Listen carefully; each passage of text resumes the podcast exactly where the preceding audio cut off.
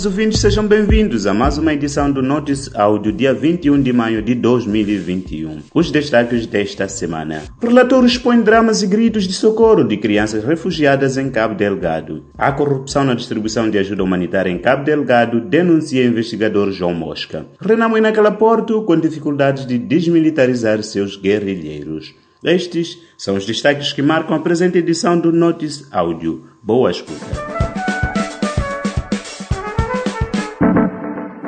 Crianças deslocadas por causa de ataques terroristas em Cabo Delgado estão a passar várias dificuldades que incluem documentação perdida, discriminação nas escolas e necessidades básicas não atendidas. De acordo com o um relatório da Save the Children citado pelo jornal O País, depois de terem testemunhado várias situações de terror e lutado dias e noites pela vida, muitas crianças desconhecem hoje o paradeiro dos seus pais, direitos e suas famílias. O outro problema relatado pelos deslocados tem a ver com a inserção nas escolas, segundo o relatório, que foi produzido com base em depoimento de mais de 180 crianças com idades entre 12 e 17 anos.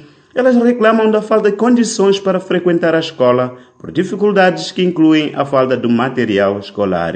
Por outro lado, as crianças reclamam questões relacionadas com a saúde exposição a doenças, visto que em alguns casos bebem água salgada ou de poços não devidamente limpos que podem causar cólera.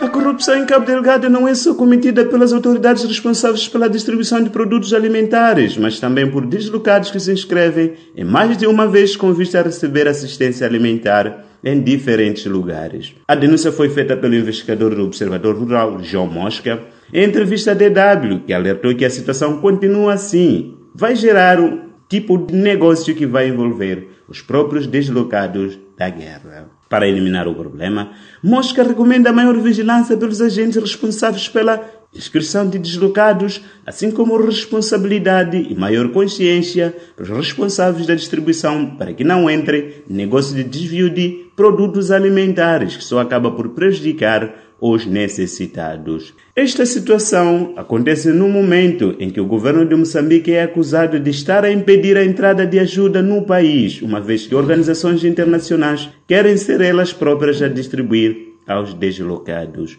Enquanto o governo exige que a ajuda seja canalizada aos estudos de gestão de calamidades, as organizações internacionais não confiam devido a relatos de desvio de produtos. A Renamo está com dificuldades de mobilizar os seus homens armados naquela porta província de Nampula para aderir a um processo de desarmamento, desmobilização e reintegração. O delegado interino do partido em naquela porta, Lourenço de Santos Abacar, disse citado pela Agência Internacional de Moçambique que desde que começou o processo de DDR, em junho de 2019, somente cinco homens aceitaram aderir. Abacar disse desconhecer o número exato dos homens armados naquela região, mas deixou claro que, ao nível interno, há um trabalho em curso para mobilizar a todos os antigos guerrilheiros para serem sensíveis aos esforços da pacificação no país. O processo de desmilitarização, desmobilização e reintegração foi lançado em junho de 2019, visando a paz e a reconciliação efetiva no país. Até aqui, já abrangeu em um total de 2.307 homens armados, dos cerca de 5 mil que deverão ser mobilizados.